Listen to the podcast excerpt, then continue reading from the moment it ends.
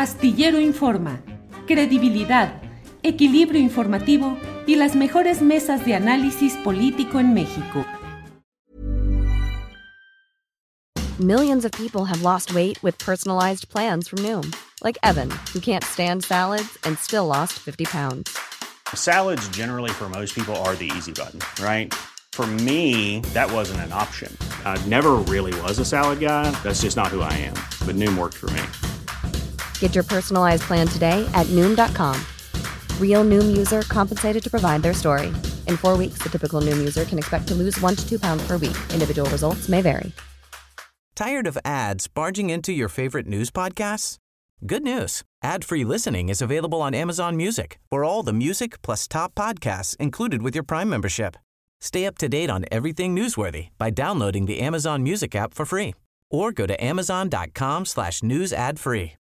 That's amazon.com slash news ad free to catch up on the latest episodes without the ads. Astillero Informa, credibilidad, equilibrio informativo y las mejores mesas de análisis político en México.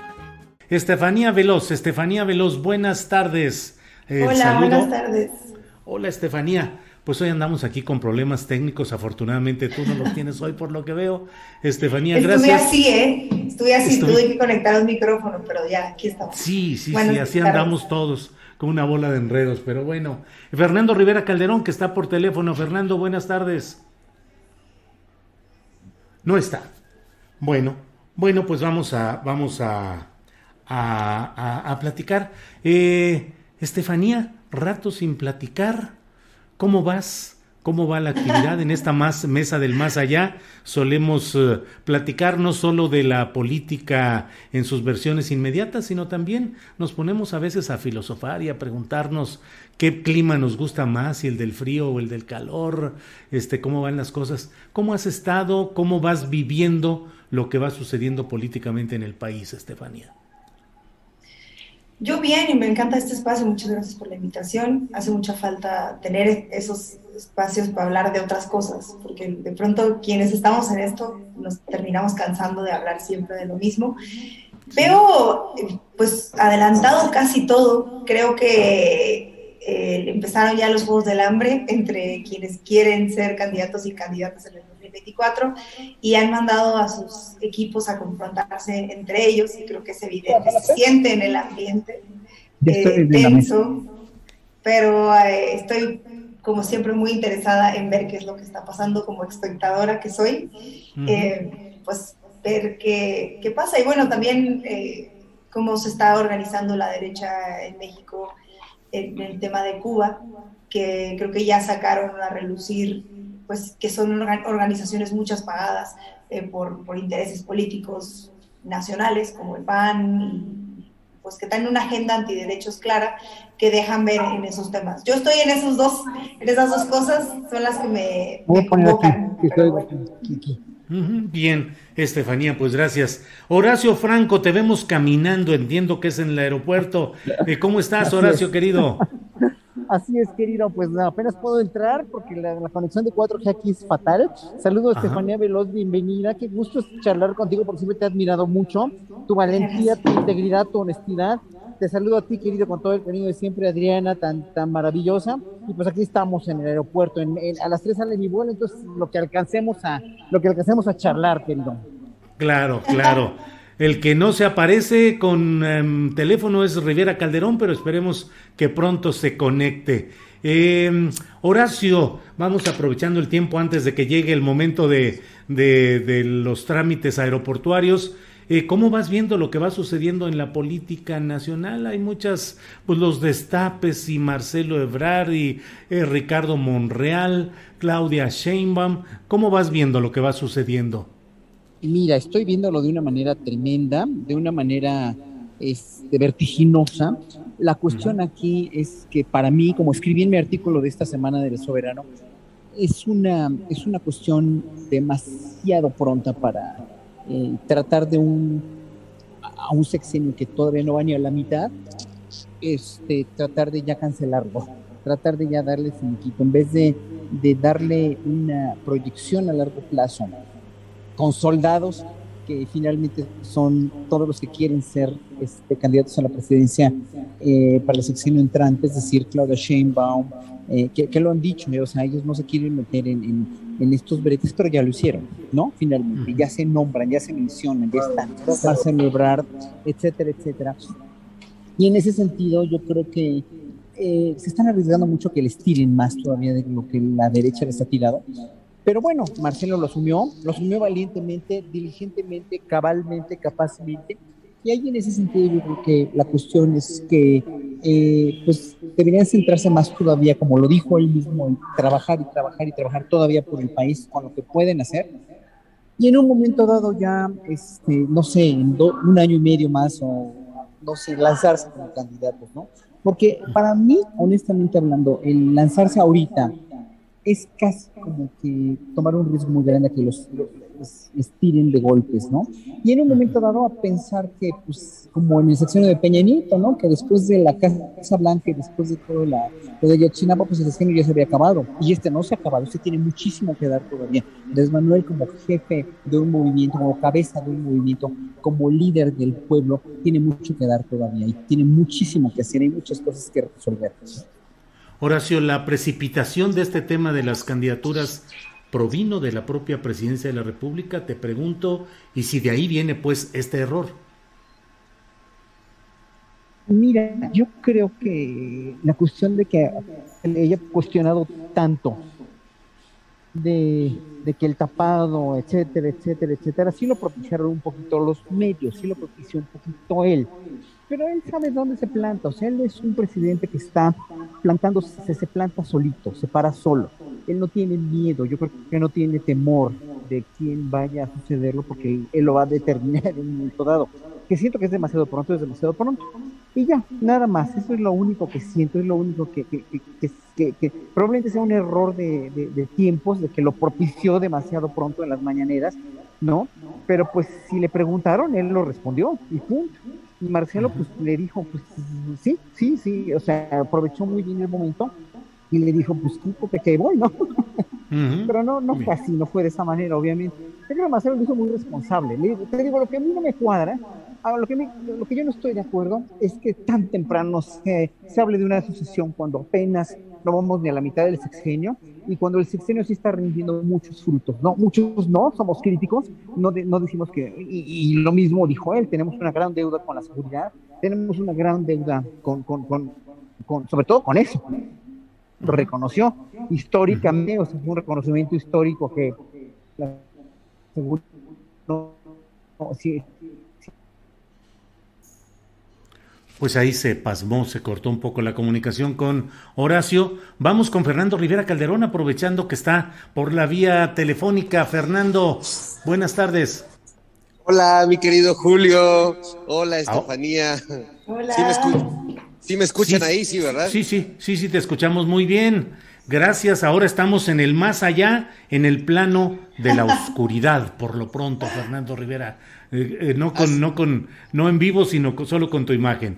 Pero... Así es, es que fíjate que ando en el centro histórico o en el centro histérico y pues eh, tú sabes que no es muy conveniente traer el celular en la mano, este, mostrándolo aquí en las calles, entonces mejor este dejé el, puro audio para no andar generando tentaciones. Haces bien. Fernando, ¿cómo ves las tentaciones de los precandidatos, de la temprana aparición en escena de pues ya de Chainbaum, de Ebrard, de Monreal y de los que se sumen en los próximos días. ¿Cómo has visto este proceso y te parece temprano, te parece adecuado, te parece un error, te parece un acierto, un acierto? En fin, Fernando, por favor. Bueno, yo creo que la precipitación es inevitable, ¿no? Esta precocidad en las en, los eh, anuncios, en los autodestapes, pues siempre siempre nos parece que es pronto, pero a la vez pues ¿para qué disimular si las cartas están muy claras en el, en el tablero, ¿no? Entonces, eh, yo creo que la, la desventaja de, hacer estas, estos destapes tan anticipados, pues es que los, candidatos o los, los probables eh, candidatos, pues se exponen a un golpeteo eh, tremendo, y más en estos tiempos donde el golpeteo se ha vuelto la manera número uno de hacer política, entre comillas, en México, pues creo que es un largo tiempo de golpeteo para por lo menos hablando del caso de, Morena, pues dos, dos figuras que están muy fuertes, que van muy en avanzada, pero que bueno, pues ya haciendo estos anuncios tan temprano, pues sí, eh, se exponen. Pero bueno, es que esa exposición de todas formas iba a suceder, porque más allá de que ellos lo manifestaran, pues los números, las encuestas, las preferencias están, están muy claras. Entonces creo que, pues, me parece que podría ser un buen intento para dejar la simulación, para entender que los tiempos del tapado, como lo conocíamos en, los tiempos preistas o eh, incluso en los tiempos del PAN, pues ya no funciona como tal, ¿no? Y aunque muchos se niegan a creerle al presidente en ese sentido, pues creo que más bien, este, hablando de corcholatas y destapadores, pues sí creo que hoy, hoy la decisión está más en la sociedad y en, y en escoger cuál de, de, estos candidatos pues le permite al proyecto de la 4T y al proyecto obradorista tener continuidad, que bueno, a mí en realidad es lo que más me preocupa, más allá del rostro que encabece eh, pues esta batalla, pues tener como la, certeza de que va a haber una continuidad eh, en, muchos de los planteamientos importantes que ha hecho el presidente López Obrador. Bien, gracias Fernando. Estefanía, ¿cómo ves este tema? Eh, parte de los conflictos y las protestas recientes en Morena han provenido de pues las encuestas que según diversas versiones pues serían o inexistentes o utilizadas para justificar decisiones políticas. Y ya estamos metidos otra vez en la dinámica preelectoral, ahora rumbo a 2024. ¿Te parece que se ha precipitado negativamente este tema de los precandidatos? ¿Es un buen tiempo? ¿Es un buen ejercicio democrático? ¿Qué opinas, Estefanía, por favor? A mí me parece que sin duda es una falta de respeto al presidente, una falta de respeto al movimiento que luchó tantos años para que llegara el presidente, pues para que las personas que, que lo rodean y que se ven ya, en realidad, más allá de ambiciosos, sino precoces, pues se adelanten a esto cuando todavía falta consolidar la otra parte de la cuarta transformación. Y todavía faltan tres años, que se viene una lucha muy interesante en el Congreso para pasar eh, eh, las reformas que todavía eh, pues tiene que mandar el presidente y de las que se ha platicado tanto y, creo que hace daño en, muchos sentidos a la configuración no solo de la militancia, sino donde están los afectos de las personas que buscan, precisamente como decía Fernando, eh, continuar el proyecto de la cuarta transformación y que eh, de alguna manera se ve con miedo el desgaste de las más de dos figuras que podrían estar en la boleta y que nos da un, poco de, de, miedo que se vayan a desgastar en, este, en esta confrontación, que afecte esa confrontación de rebote también al gobierno de la Cuarta Transformación y que, bueno, terminemos en un caos eh, de dos años solamente por un proceso adelantado. Tú preguntabas a Horacio hace un rato por qué, qué, fue lo que, lo que hizo que se adelantara y que estuviéramos hoy hablando de esto y que probablemente estemos hablando de esto eh, estos próximos dos años, hasta que tengamos certeza de algo. A mí fueron tres cosas muy importantes. La primera es la configuración de todo, o la reconfiguración de todo después de las elecciones el 6 de julio, eh, todo lo que, lo que lo que tenía que pasar, eh, donde se fueron afectos de algunas personas, donde personas terminaron yéndose del, movimiento, donde el presidente quitaba y cambiaba personas o anunciaba que iba a cambiar personas del gabinete. La otra es lo de la línea 12, que indudablemente se vio que era la oportunidad para aprovechar y debilitar a alguien que ya sabíamos que si teníamos certeza de que alguien iba a ir en alguna boleta iba a ser eh, Marcelo Ebrard y creo que, que eso aburrió mucho. Y la tercera es la militancia. La militancia de, Morena, yo no la voy a culpar de, muchas cosas, pero sí a algunos liderazgos ahí que, a, pesar de que se viene la renovación del partido, donde tendrán que hacer comités otra vez tal, se, se adelantaron a gritarle presidenta Claudia Sheinbaum en un ejercicio de eh, aniversario de, pues de la cuarta transformación, del gobierno de la cuarta transformación, después de haber perdido la ciudad. Cuando era un momento de, de, de, abrazar la y decir, bueno, perdimos contra el PAN más reaccionario, pero tengamos un diálogo para reconstruir. No, aprovecharon ese espacio para gritar presidenta y, y, entonces pasar en la interpretación eterna que se hace todo el tiempo, la interpretación de los afectos del presidente y la, interpretación de, de, las personas que estén alrededor del presidente. Entonces, nos pasamos esa semana viendo si Mario Delgado le había gustado o no que le gritaran a Claudia Sheinbaum presidenta en su evento en la Ciudad de México. A mí esas son las tres cosas que, que nos tienen hoy ahí y que creo que no, no va a ser tan interesante porque no se van a mover de esos tres ejes, es lo que yo creo. Gracias, Estefanía Veloz. Eh, Horacio Franco, Horacio, eh, la designación del siguiente candidato presidencial emergerá de un movimiento que yo no sé si esté organizado o no actualmente en el partido Morena, ya tú darás tu opinión, pero emergerá de un proceso colectivo organizado o será una decisión de élites y particularmente del dedo presidencial. Ojalá que suceda, como tú dices, de un proceso, eh, de un proceso de elección limpia, como desconfiamos muchos que ha habido en estos procesos de Morena. Eh, y esperemos nada más eso, que no sea dedazo, obviamente. Sí. Bueno, hoy andamos con muchos problemas de comunicación. Eh, Horacio, Horacio Franco debe andar por ahí en el aeropuerto y la calidad de la transmisión ahí en el aeropuerto es muy baja. Bueno, pues vamos mientras tanto con Fernando Rivera Calderón con la misma pregunta. A ver, Horacio. Sí, sí, Horacio, Horacio te escuchamos. Ya, ya, Adelante, por favor. Bueno, espero que me escuchen bien. Ahorita estoy en un lugar donde tiene un poquito mejor cobertura, creo. Sí, adelante. Eh, bueno, miren, les decía que yo espero que no sea un, espero que no sea un dedazo Espero que no sea tampoco decisión de cúpulas porque eso sería muy decepcionante.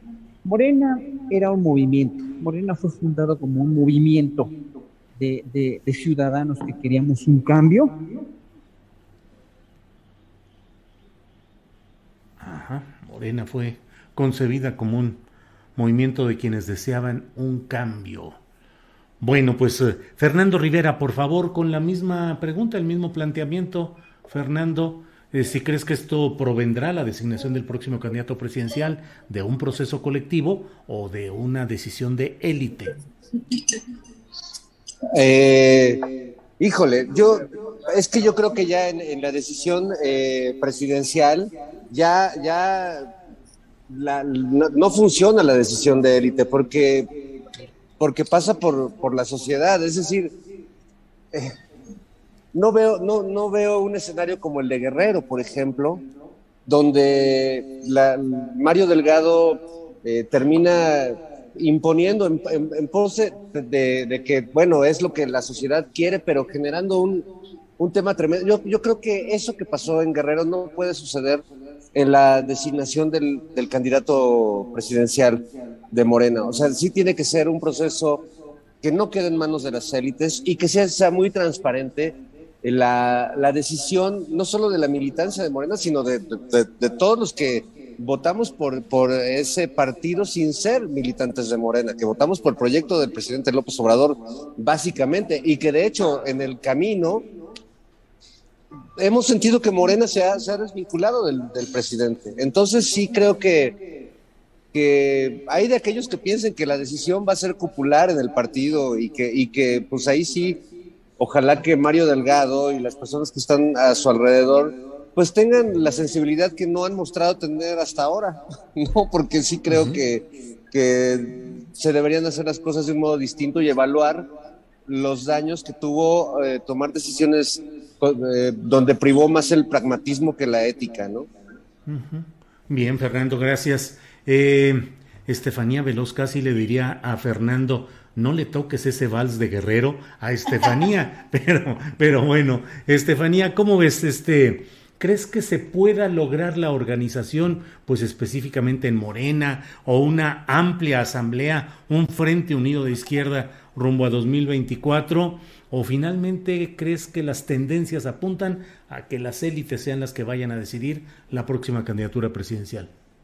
No, y yo em, no menospreciaría lo que pasó en Guerrero, que fue sui generis y que además costó eh, el puesto de una secretaria, ¿no? Como Irene Díaz Sandoval, entre otras cosas que ya sabíamos y que, bueno, espero que evidentemente no solo no se repita, sino eh, no se utilice esa misma estrategia para tratar de cada persona y con sus intereses imponer a su candidato. Yo no creo que vaya a ser así, coincido mucho con lo que decía Fernando al principio de, esta idea del tapado. Para mí es evidente que, los medios y que, que, muchos analistas políticos no están entendiendo al presidente, que no conocen al presidente cuando, cuando eh, ponen sobre la mesa la idea de que exista un tapado, me parece lo más anti Andrés Manuel que existe y, que creo que ha sido muy claro en ese tipo de, que ese tipo de conductas pues no, no, no van con su personalidad y, que haría justo lo contrario para que no se pareciera ni lo más mínimo a esa práctica. Yo estoy segura de que va a ser un, proceso eh, largo en el que, muy a pesar de la militancia, tendremos un candidato a la presidencia. ¿Cómo estás, Hola. Ahí se oye, se escucha ah, que algo está sucediendo por ahí en el aeropuerto. Sí, sí, ¿verdad? Adelante, por favor. Aquí estoy. Bueno, ya, ya estoy. Sí, Horacio, terminamos con Estefanía, que está ahorita en la palabra, y seguimos contigo, Horacio. Gracias. Sí, claro, claro, gracias. Sí, adelante, Estefanía. Por salga su vuelo también. Sí. Eh, pues sí, a mí me parece que muy a pesar de la militancia tendremos un candidato o candidata a la presidencia que habrá descontento sin duda si no se lleva un proceso que escuche a la militancia. Evidentemente, el proceso de encuestas ha dejado mucho a desear.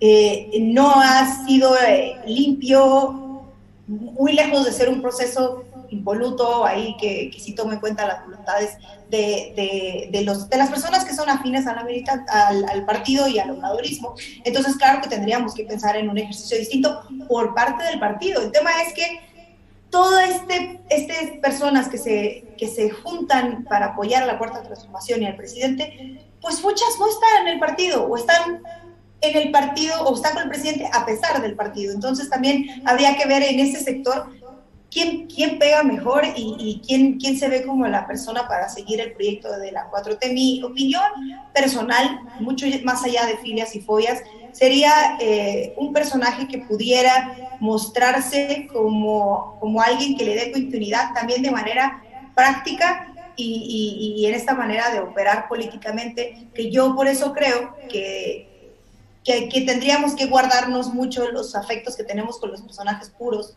eh, que son muy de izquierda y nos caen muy bien, pero que no sabemos si pueden ganar elecciones. Ah, bueno, y luego iba a decir algo al, al, margen de esto.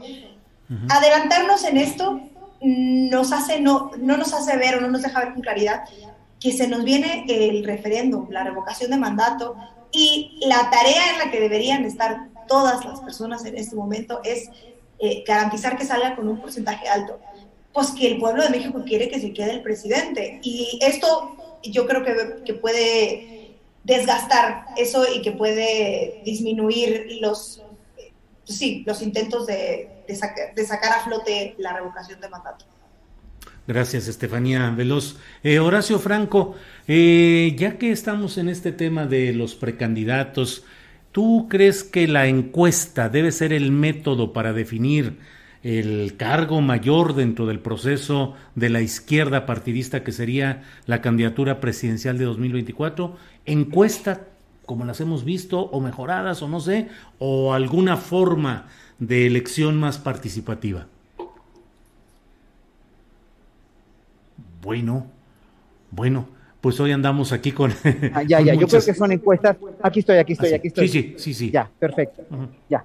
Te, decía, son, tiene que haber una encuesta, pero una encuesta mucho más difundida, difundida con la verdad, no hecha por las cúpulas, sino por todo el partido, en realidad.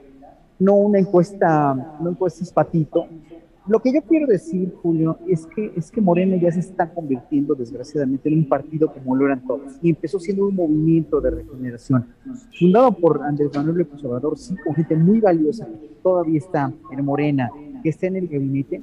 Pero yo creo que si se les olvida esos tres años, si se les olvida esa cohesión integral que debe haber en un partido político o en un movimiento, más que en un partido político, porque los ciudadanos de a pie como yo, ya perdimos toda esperanza en los partidos políticos. Perdimos toda la fe en los partidos políticos porque han demostrado que no han servido para nada, sobre todo en México. Allí hablo también de Asia y de Europa, ¿eh? o sea, no, no, no cantan mal las rancheras. Entonces, si Moreno no se pone antes de hacer un partido, hacer un movimiento y hacer un movimiento atípico de una restauración, de una democracia, de una democracia participativa, de una democracia, además de una democracia incluyente y de una democracia total y absolutamente progresista, no va a pasar nada. Va a pasar, las van a pasar las mismas decisiones terribles que han pasado hasta ahora, lamentables, han pasado, han pasado ya por muchos procesos que obviamente los ciudadanos que no estamos en Morena denostamos y seguimos estando con el partido porque es la única esperanza de, de cambiar las cosas. Pero si no nos dejan a nosotros como ciudadanos participar en esas iniciativas, participar en esos procesos, tenernos como, como, como lo dijo López Obrador, o sea, López Obrador sabe que él, él, él, se, él se basa, él confía en el pueblo, porque precisamente los alfiles, la guardia, los peones de toda esta transformación somos el pueblo que lo seguimos. Hoy me, me preguntaba Ernesto Ledesma, que me preguntaba en el chat con Ernesto Ledesma, que en una entrevista con Alberto Nájar y Ernesto, que, este, que, que, si yo no veía a López Obrador como un Quijote sin Sancho. Pues no, porque el Sancho del Quijote es el pueblo mexicano. El pueblo mexicano es quien lo estamos respaldando. Pero si en un momento dado, obviamente, es esos Sanchos que estamos ahí respaldándolo, nos vemos que los alfiles, las torres, el caballo y todos los demás están peleándose entre ellos, cuando vemos que, yo lo comparé con un partido de ajedrez, si precisamente todos los demás miembros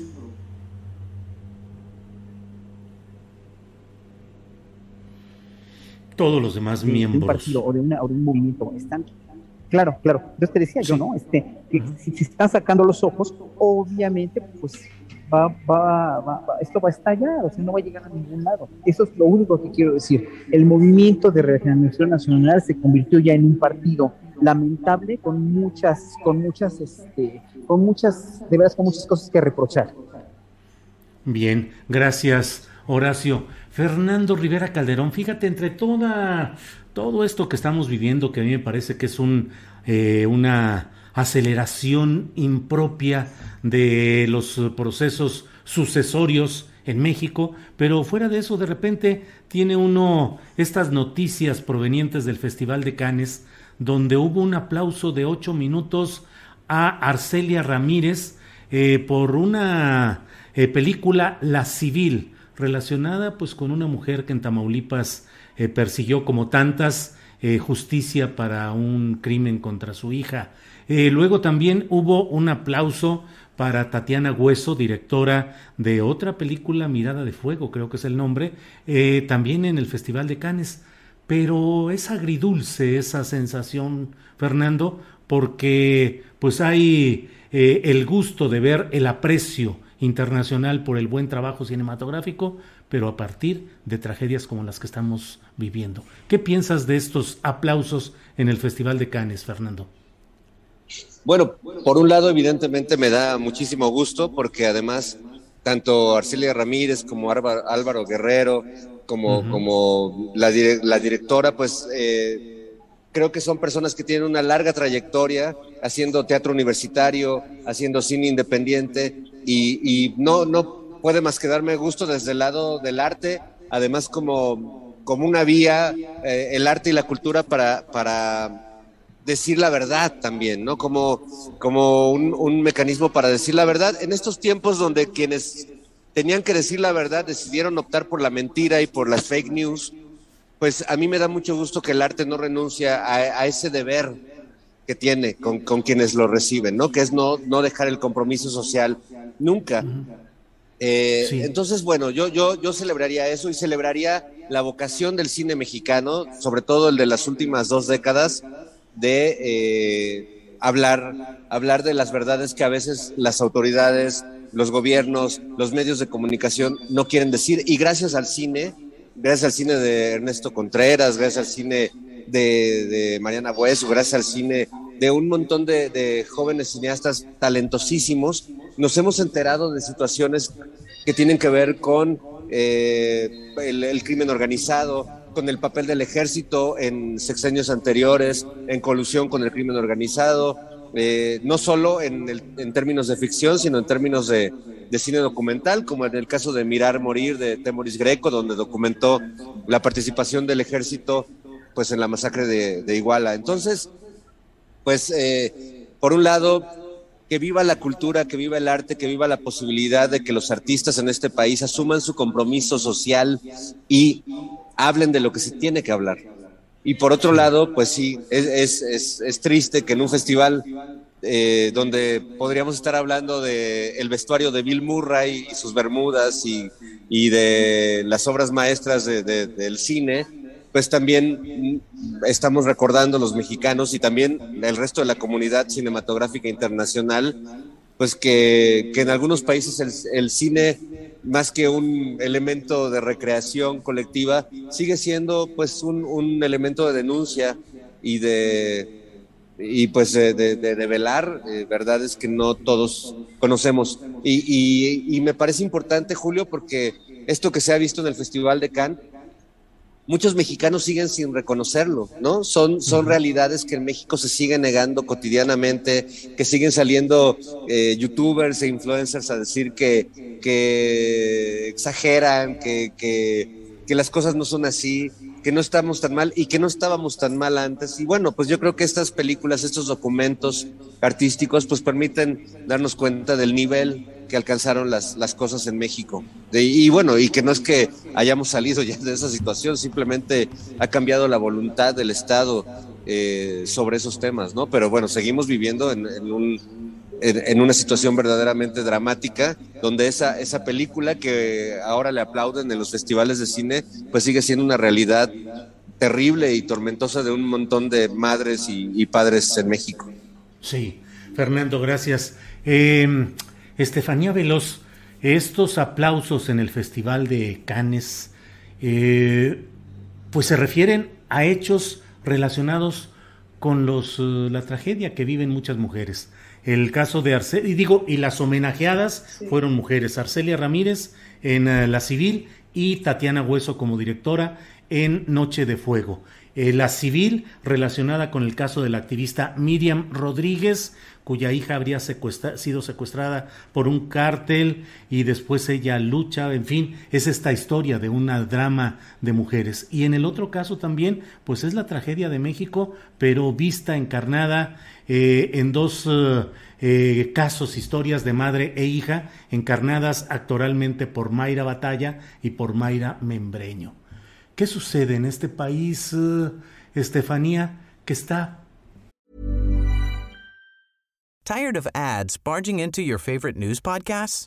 Good news. Ad-free listening is available on Amazon Music for all the music plus top podcasts included with your Prime membership. Stay up to date on everything newsworthy by downloading the Amazon Music app for free or go to amazon.com slash news ad free. That's amazon.com slash news ad free to catch up on the latest episodes without the ads. Millions of people have lost weight with personalized plans from Noom, like Evan, who can't stand salads and still lost 50 pounds. Salads generally for most people are the easy button, right? For me, that wasn't an option. I never really was a salad guy. That's just not who I am. But Noom worked for me. Get your personalized plan today at Noom.com. Real Noom user compensated to provide their story. In four weeks, the typical Noom user can expect to lose one to two pounds per week. Individual results may vary. Eh, eh, cultivando, está desarrollando historias trágicas que luego llegan a la pantalla pero nuestra tragedia nacional está muy centrada en las mujeres, Estefanía. Sí, uno por un lado demuestra evidentemente la sensibilidad de contar historias y este búsqueda incansable por parte no solo de las madres, sino de las mujeres eh, en su papel de cuidadoras y que al final siempre terminan eh, pues sufriendo los mismos estragos de violencia por las que fallecieron o murieron o asesinaron a las personas que buscan. Eso por un lado, pero yo platicaba con algunos compañeros y compañeros de estas películas y, de pronto hay algo ahí en las redes sociales y en el ambiente burgués en el que, ay, pero no pueden contar estas otras historias. Es que no hay otras historias que contar desde México. Esas son las historias que tenemos que contar y que sigue siendo el cine un espacio colectivo de indignación. Y que si no sale, no existe, que si no se conoce, entonces no pasó. Y si no hablan de esto en otros espacios, entonces no nos interesa. Entonces tienen que salir a hacer grandes documentales como el de Maricel Escobedo, tienen que salir a hacer películas como estas, para que sepan no solamente que algo está pasando en México, que es evidente, sino que no se trata de, cifras y de números y de, vivir en esta sociedad tan, tan eh, pues sí, peligrosa para las mujeres, sino de historias específicas, porque yo creo que la realidad se transforma a partir de historias en las que eh, no son la excepción, sino la regla, porque mucho me gustaría a mí que estas películas fueran casos aislados de una u otra mujer que, que, sufrió una situación desafortunada, pero en realidad es la, es, es la, vida de muchas mujeres a lo largo y ancho de la República. Y esa es la clave de esto, que no es, eh, es, es una radiografía de lo que se vive en el norte del país y en muchos lados, por supuesto, pero digo, en el caso de esta película se habla del norte y eso es para mí eh, la clave más importante. Una de, que una de estas historias llegue ahí significa que se están llevando todas las otras historias que, que, se tienen que contar todavía, pero que se ven reflejadas en esa misma. Para mí, esto es un, pues sí quiero decir que un punto de quiebre para el, para el cine mexicano, en el que no solamente con estos eh, documentales y con estas películas, sino también con otros eh, documentales de investigación, como el de Buen Día, que acaba de salir en Netflix. Esas, Eso es lo que está pasando ahora. Yo creo que ya se va a dividir entre este cine... Eh, muy malo que teníamos, de, que quería hacer comedias románticas que se grababa nada más en la Roma, en el que se contaban chistes muy ligeros y, historias muy superfluas, o de ricos y pobres, y los ricos también lloran, y que no, que se van a seguir haciendo, evidentemente, porque bueno, esos son los personajes eh, a los que les toca financiar parte del cine y son los que quieren contar sus historias, pero que ese cine que antes era independiente, ese cine que, que, no atraía mucho a la gente, ese cine del que no se hablaba mucho y nada más se veía en ambulante, a veces si alcanzabas una en algún cine independiente, ya está llegando y transitando a otros lados y eso es lo más, lo más importante y, creo que no va a ser, es el principio de todo lo que viene y para mí a, a través de los años en esos ejercicios cinematográficos y de investigación es donde vamos a terminar de conocer todo lo que está pasando y lo que viene pasando desde hace más de 12 años, que creo que es la punta del iceberg, porque no entendemos eh, todo lo que hay debajo todavía. Gracias, Estefanía. Eh, Horacio, Horacio Franco, ¿cómo convertir tragedias? Es la historia finalmente del arte, pero tragedias como las mexicanas, tan duras, tan difíciles, llevarlas a la pantalla, a la música, a lo actoral, a lo literario. ¿Cómo se le hace para captar esas esencias y poder volcarlas y transformarlas en algo artístico, Horacio? yo lamento no ser actor o director de cine o director de teatro porque finalmente, o escritor, porque la música es el arte más abstracto de todos, ¿no? Pero tú puedes contextualizar también la música, como se ha contextualizado en canciones de protesta desde los movimientos de Cuba, desde Chile, desde Caparra, desde Mercedes Sosa, en Perú, etcétera, etcétera. La cuestión es que yo creo que este, en, la música, yo como músico, tengo muy pocos elementos de, como de más que de ambientación de películas o de, obras de teatro. Se escucha un poco mal, eh, Horacio, a lo mejor si te pegas un poquito más al micrófono porque se oye muy diluido el sonido. Ok, ok, voy a tratar de, eh, a ver, ¿ya se escucha mejor? Un poquito, sí, adelante. Okay. Mm. decía? Que, este, que finalmente como, como músico es muy difícil determinar precisamente, darle una significación directa a, una música tan abstracta como la que yo toco y más siendo instrumental. Si fuera yo como Violeta Parra, Mercedes Sosa, Silvio Rodríguez, Pablo Milanés, los grandes trovadores cubanos que son excelsos, ¿no? Y que, que en un momento dado podría yo contribuir menos a la ambientación de la música o de la obra de teatro o del cine, pero mucho más al realismo puro que, del que trata el cine. Yo me siento muy ajeno, dijéramos, muy ajeno a no al mundo del cine, obviamente, porque evidentemente soy como artista, como espectador, soy un fiel seguidor de todas estas películas, pero, pero como músico es muy difícil realmente adentrarte con la música que yo toco, más siendo música muy ajena a esto, música europea, música del siglo XVIII, música del siglo XVI, XVII, a la realidad. Sin embargo, eso no me quita la cuestión de que la sensibilidad no tiene límites y el hilo conductor de la vida de un pueblo debe ser la sensibilidad a partir de imágenes concretas como las películas, ¿no? Como las obras de teatro, o abstractas como la música. Entonces yo simplemente me, declaro fiel espectador y admirador de todo esto y es triste en realidad que, pues sí los premios y las grandes películas mexicanas de actualidad sean este, precisamente con estos temas, ¿no? Con esta, esta autodegradación que hemos ido sufriendo como pueblo a partir de tantos y tantos y tantos años de violencia, de degradación, de, de, eh, ¿cómo se llama?, de, discriminación hacia las mujeres, etcétera, etcétera, etcétera. Bien, Horacio, gracias. Eh, Fernando Rivera Calderón, hay un tema que está candente y que creo que no tenemos siempre la debida referencia a lo que sucede o lo que puede significar también para México. Es Cuba. Eh, lo que está pasando actualmente en Cuba, que entre otros hechos se ha visto pues la difusión de imágenes y de noticias falsas de algo que evidentemente pues está sucediendo en Cuba, que hay protestas y que hay una situación difícil en la isla, pero ¿qué tanto, qué, cuál es tu opinión respecto a lo que sucede en Cuba por un lado, Fernando, y además cómo lo vinculas? ¿Crees que esto forma parte de un proceso de reacomodos políticos que podría impactar a los movimientos de izquierda en México? Bueno, híjole, mm, más que un proceso de reacomodo político, veo un proceso de una perversidad de, las derechas de todo el mundo y veo, veo una especie de, no, porque esté de conspiranoico y, eso, pero sí veo que lo que está pasando en Cuba es un fenómeno que se está alentando a que suceda en muchos países. Y creo que eh, Cuba eh, desde hace muchos años pues genera eh, muchas inquietudes a, las salas conservadoras de, las sociedades, ¿no? En, la mexicana es muy claro, Estefanía también lo sabe muy bien porque acaba de hacer un, un tuit que, le costó este, mucho, mucho troleo y muchas, y, y que finalmente no deja de ser una parte de la realidad cubana. Cuba tiene muchas cosas que deberíamos aprenderle tiene muchas cosas que son encomiables en términos sociales, incluso de, convivencia comunitaria. yo y cualquiera que haya estado en, Cuba no puede dejar de ver eso a pesar de las grandes carencias eh, y a pesar de, pues de eso, de, una gran carencia.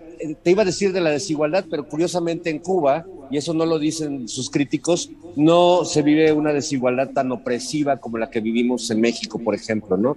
Entonces, eh, sí creo que a la hora de hacer valoraciones sobre lo que pasa en Cuba, siempre hay muchas, muchos prejuicios y muchas filias y fobias que, que enturbian el análisis. Yo creo que sin dejar de ver las virtudes de, de, muchas políticas cubanas en términos educativos, eh, de salud, etcétera, eh, también es cierto que hay muchas restricciones en términos de, derechos, de libertades, que la crítica no es bien tratada, pero también hay que reconocer la crítica eh, que se da en Cuba desde hace muchos años y que a muchos críticos los tiene en la cárcel, a las críticas inducidas o estos movimientos que, que además se, demuestra que son inducidos y que son provocados y que son armados como montajes, montajes pseudosociales, porque eh, de entrada no tienen repercusión, pero además el manejo que le da la prensa internacional,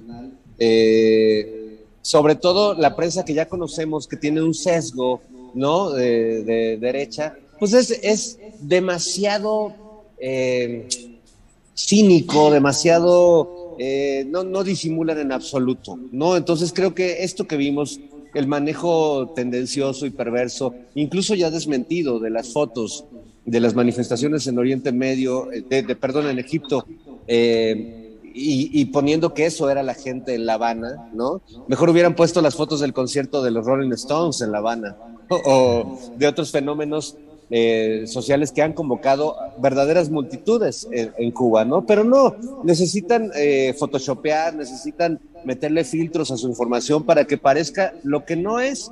Y eso es sin negar que en Cuba evidentemente hay una disidencia legítima y con la que yo coincido en muchos sentidos de que, bueno, pues sí, el gobierno sin duda tendría que abrirse eh, a muchas cosas. Habría que ver lo difícil que es en Cuba eh, manifestarse a través de las redes sociales como, como tan fáciles en México.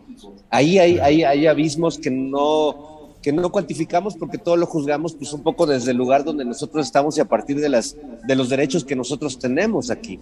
Entonces, bueno, creo que el análisis de este tema tiene que ser complejo, pero sin duda mi corazón está con Cuba, con el pueblo cubano y, me queda claro que viviendo desde hace tantos años con, con un bloqueo tan infame como con el que viven, eh, no hay manera de no poner la balanza del lado de, de Cuba y de los cubanos. Gracias, Fernando. Eh, Estefanía, pues ya pusiste tú tu opinión allí en Twitter y hubo todo tipo de reacciones. Por favor, danos tu opinión sobre este tema de Cuba y también si crees que esto busca o puede impactar un proceso político de cambio desde la izquierda como se está dando en México. Estefanía, por favor. Voy a hacer referencia al que mencionaban y creo que el video de René Bolio, me parece, el personaje que estuvo afuera de la de la embajada cubana, me dio la razón porque al final lo que yo decía era, las personas antiderechos, intolerantes, xenofóbicas, racistas, de ultraderecha, son las personas más incendiarias respecto al tema de Cuba. Son las personas incapaces de aceptar que existe un bloqueo. Son las personas que tienen a Cuba como un enemigo, pero sobre todas las cosas. Y al final es verdad que los movimientos eh, más álgidos en contra del tema de Cuba, los que van a manifestarse afuera, resultan ser los mismos eh, del Frente Nacional por la Familia, del Yunque, eh, de estas organizaciones internacionales pagadas por, por pues, personas que están fuera de Cuba y durante mucho tiempo han querido incidir. René Bolio, que además está en el artículo que Álvaro Delgado publicaba, que fue pues señalado por querer o por intentar meter a La Habana eh, propaganda antirrevolucionaria, para no decir disidente, que es una palabra que me genera resquemores ahí respecto a ellos, que no creo que ni siquiera sean eh, disidentes tal cual. Pero bueno, al final era eso, que, que es muy curioso y habría que identificar, y yo se lo pido a la gente como un ejercicio, cuando alguien se pone muy enojado o enojada respecto al tema de Cuba, y es que Cuba, y es que la dictadura, y es que el comunismo, y que casi siempre es una persona muy conservadora, anti todas las libertades y todos los derechos, cosa que a mí no me hace ningún sentido, porque si son personas que lo que quieren es eh, una sociedad libre, porque en Cuba no, no hay libertades, pero aquí se rehusan a dar las libertades más mínimas, como el matrimonio igualitario y el derecho a decidir, pues entonces no estoy entendiendo. Simplemente es el desprecio que le tienen a los derechos de las personas, el derecho, es el desprecio que le tienen a la dignidad. Esa es eh, mi opinión más superficial respecto a, eh, hagamos un ejercicio antropológico de observar quiénes son estos personajes que se incendian con este tema, ¿no? Más allá de eso, eh, creo que hay varias conclusiones que podemos tener respecto a Cuba, pero la que no podemos dejar de tener es el papel que ocupan los medios de comunicación internacionales, que claro que tienen eh, y que son pues pequeñas empresas de grandes conglomerados empresariales que tienen sus intereses económicos y además sus intereses pues ideológicos, que no es la primera vez que lo hacen, pero que han ido perfeccionando esta manera en la que van soltando dinero a pequeñitos grupos que a su misma vez eh, van haciendo no solamente granjas de bots en, Twitter ni nada, sino comprando medios de comunicación y eh, incidiendo directamente en eh, conglomerados de comunicación. Por ejemplo, Twitter, esta gran plataforma, se hacía un estudio de dónde salían los SOS Cuba, ¿no? Y aún anunciando o denunciando que eran bots, que eran eh, lugares que tenían o que habían cambiado o hackeado algo para que dijera Cuba y que estaban en organización eh, en lugar de Cuba y no estaban ahí, Twitter se negó a bajar ese tipo de, contenido, a pesar de que se demostraba que eran bots. Y entonces creo que eso nos lleva a la otra discusión. ¿Qué tanto vamos a permitir que agendas como estas, que se niegan a decir que en Colombia están asesinando eh, personas que se están manifestando, que se niegan a, decir que lo que pasó en Bolivia fue un golpe de Estado, que se niegan a decir que Israel está ejerciendo mano dura contra el pueblo de Palestina y que se niegan, por sobre todas las cosas, a decir que el bloqueo es una cosa inhumana, que bien, como decía Luis Ríos, ningún país podría sobrevivir con, con ese bloqueo económico tan fuerte del que se manifiestan en contra la mayoría de los países, excepto la ONU, excepto dos, Estados Unidos e Israel, ¿cómo, por, ¿cómo podemos permitir que esa narrativa, que no es la mayoritaria, sea la que gane en los medios, en las redes sociales? Para mí, esa es la discusión, más allá de tener una discusión de que si Cuba y si te cae bien Fidel Castro o no te cae Fidel Castro, si te gusta el rock cubano o no. Esa discusión creo que la podemos tener en, otro momento y puede ser muy amplia, pero el tema es de lo que estamos viviendo hoy y de cómo se mueven y cómo hay un entramado económico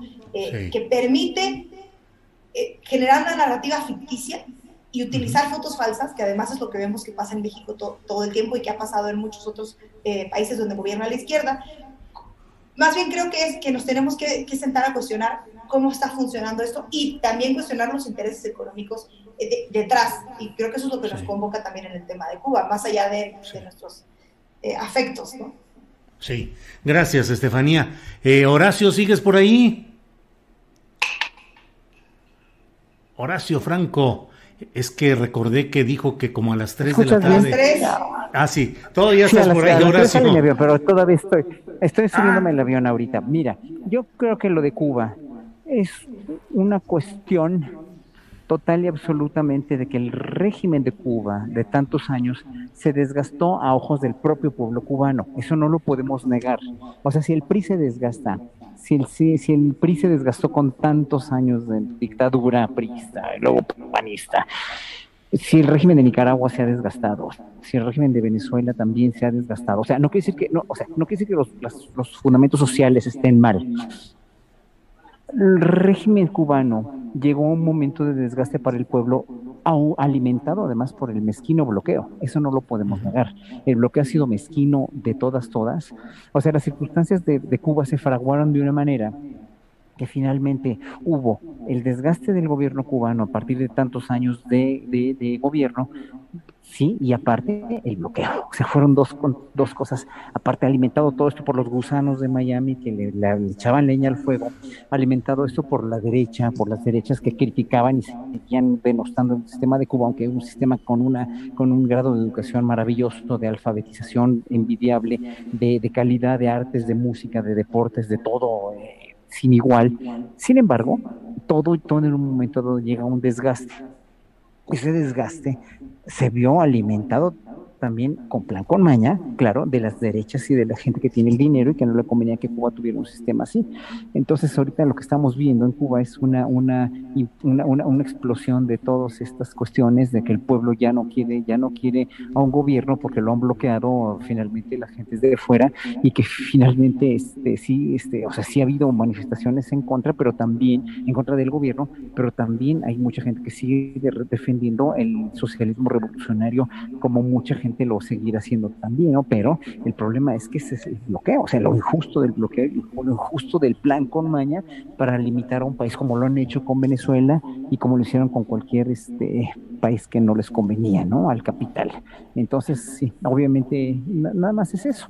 Yo, yo creo que lo de Cuba, ya la manipulación informativa que hay en, en base en torno a todo esto, pues es verdaderamente deplorable, ¿no? Es, de, es, es, es, una de las cuestiones más, más horribles o más eh, de veras de, migrantes, poner fotos falsas, sea de artículo 19, sea de quien sea que ya pidieron disculpas, ok, sí, pero de todos modos eso no se hace, ¿no? Eso no se puede hacer profesionalmente como periodista y tú lo, lo dijiste tan bien en, la entrevista ayer con los periodistas en este, en este video que, que, tú sacaste, eh, sí cuestionando la, la, las ediciones de Loret de Mola, pues el periodismo tiene que ser, o se convierte en más profesional y más verídico, o la gente de veras va, a perder toda la confianza en, el periodismo y van a tener que idearse nuevas maneras de hacer periodismo, como las que están ideando ahorita, como la que tú ideaste, como la que Momentum de Juan Rompimiento, etcétera, etcétera, otros tantos, gente, gente con, con, con, con, la mayor ética, ¿no? Pero si no se manejan los medios de una manera ética,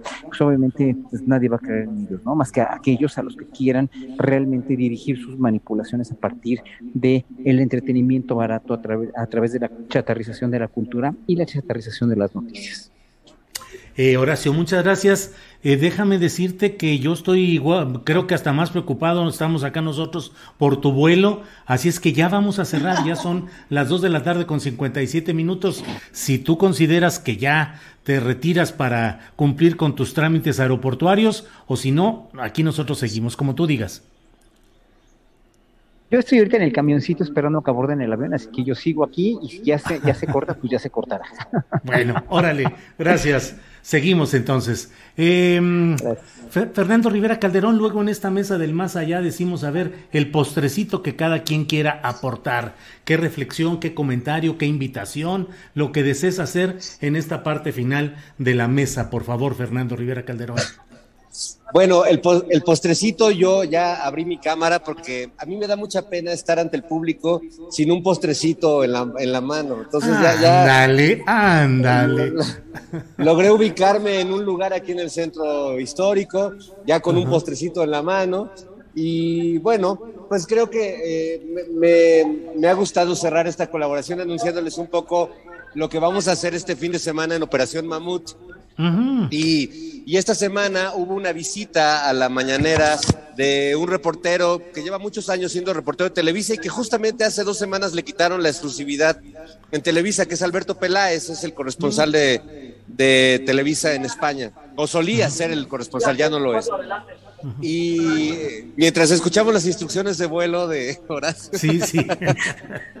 este, eh, me, me, pareció muy simpático lo que planteaba eh, Alberto sobre eh, la relación entre México y España. El, el presidente volvió a leer la, la, carta que le escribió el rey de España. Y bueno, se me hizo muy simpático lo que le dijo Alberto de que él se sentía casi mexicano porque su esposa era mexicana, sus hijos tenían sangre mexicana. Entonces, eh, vamos a hacer un sketch muy divertido este fin de semana, donde el que llega a la mañanera es realmente Hernán Cortés, que le dice, oiga, es que yo casi soy mexicano, mi esposa es mexicana, la Malinche, mis hijos tienen sangre mexicana y nosotros queremos seguir haciendo negocios en México porque este país es como si fuera nuestro. Y se da un diálogo muy divertido entre Hernán Cortés, que, que voy a ser yo, y, Nora Huerta, que encarna al presidente. Y bueno, los invito a verlo porque es un ejercicio interesante en medio de un humorismo ramplón, racista y clasista como el que luego hacen Chumel, Broso y compañía. Creo que vale la pena darse la oportunidad de ver a través de la tele pública una parodia del poder del presidente y de y del contexto político que estamos viviendo con un sentido del humor que no busca el odio, sino que, sino que busca la empatía a través de la inteligencia y de la risa. Así que, pues cordialmente invitados. Y a ver qué día este, vas de invitada, Estefanía. Creo que se pondría muy bien. A Julio ya lo invitamos, pero queremos tenerlo en vivo y en directo, así que también pronto, pronto caerá por ahí. Pero creo que tú serías una gran invitada este, para caerle a Operación Mamut. A mí me encantaría. Me bueno, encantaría eh, muchísimo. Ya se armó.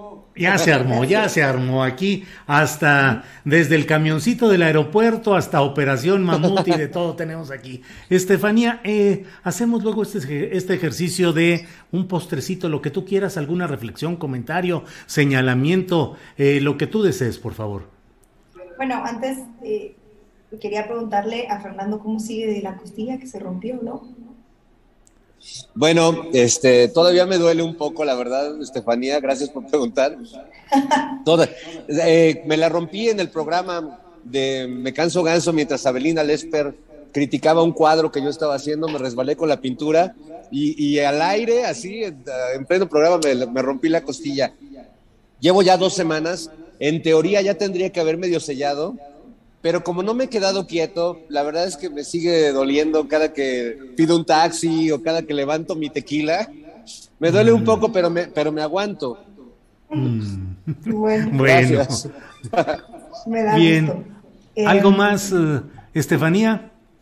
Sí, yo creo que me quedaría con la reflexión de en estos momentos donde las agendas y los intereses están vertidos en las redes sociales, habría que ser más cuidadosos y cuidadosos con lo que compartimos y con lo que vemos y tratar de hacer un, ejercicio, aunque sea cansado y desgastante y largo, de eh, responder cuando tenemos pruebas y, confrontar a, a, o, y señalar a las cuentas que son falsas, eh, que tienen estas motivaciones ahí turbias, y también hacer un ejercicio pues, personal, introspectivo de eh, qué es que seguimos, que nos hace llegar la información y sobre todo pues invitar a la gente a ver televisión pública, mucha, mucha televisión pública y YouTube, claro, programas como este, eh, para, para desgastar los ejercicios de otros medios hegemónicos, ¿no? Bien, Estefanía, muchas gracias. Y bueno, vamos a cerrar. Si es que todavía no despega el avión de Horacio Franco. Horacio, aquí tus corresponsales en tierra. Tu parte final, por favor. Por favor, pues, Horacio. Pues, pues, mira, respecto a lo de Alberto Peláez, que fue para mí tan, mira, aquí estoy en el avión, a todo sola, tan, Tan, penosa la, intervención de, tan, tan eh, lamentablemente apasionada, yo la llamaría, la, participación de Peláez en este, en la mañanera, porque finalmente, este, eh, el, el, el, el, motu, que el movimiento que a él le, este, le, le, hizo. Pues fue una, una, una, cuestión sensacionalista, medio, medio, ¿cómo la podría yo describir? Una, una cuestión como de chantaje sentimental, emocional, tipo telenovela de Televisa, ¿no? Mi esposa es mexicana, yo soy, eh, yo amo este país como, no sé, ¿no? Como mi segunda patria y no sé qué, no sé cuánto, yo he trabajado mucho por México y bla, bla, bla, bla, bla, bla.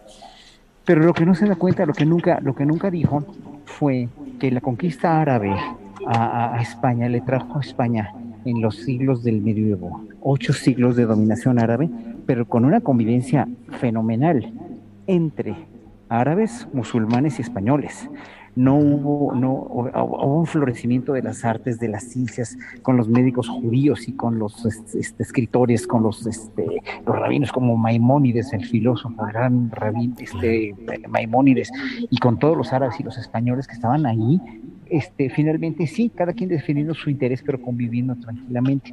Yo me pregunto, si, si hubo una convivencia por ocho siglos tan, eh, obviamente, tan tranquila, tan fructífera, tan productiva, y lo vinieron a echar a perder los reyes católicos, expulsando a los judíos, expulsando a los árabes. Si no tienes conciencia histórica de eso, vas a, vas no, no, vas a entender que lo que vinieron aquí a hacer los españoles fue a venir a devastarnos, a venir a tratar de eliminarnos, que no lo hicieron porque éramos muchos, éramos muchos y muy fuertes, ¿no? En el, pueblo mexica y los pueblos, eh, eh, los pueblos de México, y que finalmente pues tuvieron que doblar las manitas, pero aquí hubieran acabado con todo, no hubiera, como que trataron de acabar con los taínos y casi los acaban en el Caribe, ¿no? Los indios taínos, los indígenas taínos, y como muchas muchas culturas eh, se vieron muy afectadas, ¿no? También en el, evidentemente, pues sí, España, España tiene mucho que aprender y lo que más coraje me da es que o sea, nadie ha cuestionado la falta enorme de respeto diplomático que ha tenido el rey de España para con el presidente, no contestándole una carta que le debe haber contestado, pues, al menos inmediatamente, ¿no? Qué, qué vergüenza me da eso, me da pena ajena.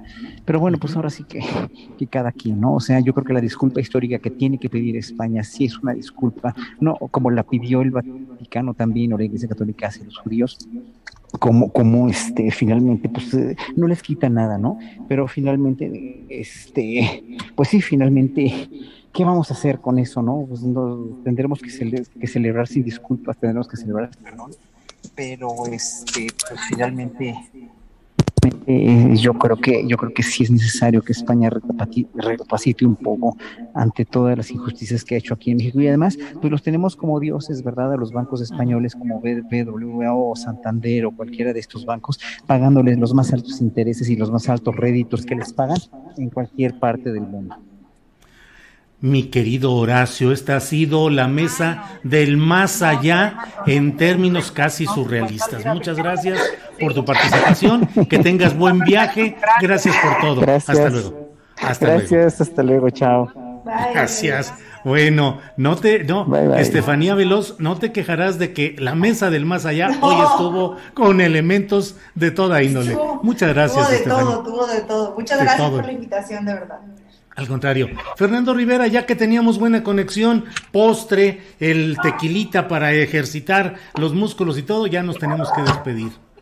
Me da mucha pena, Julio. Voy a tener que seguir yo postreando aquí, este, sin ustedes, cosa que, que, lo lamento, pero espero pronto tener la oportunidad de echarme un tequilita contigo, Julio, contigo, Estefanía, y con mi querido Horacio, ahora que, que baje de las alturas y regrese a la tierra. Los quiero mucho. Nos vemos Igual. pronto. Gracias. Aquí Hasta está Arturo luego. también conmigo. Hasta luego. Chao. Bye. Que esté bien. Gracias.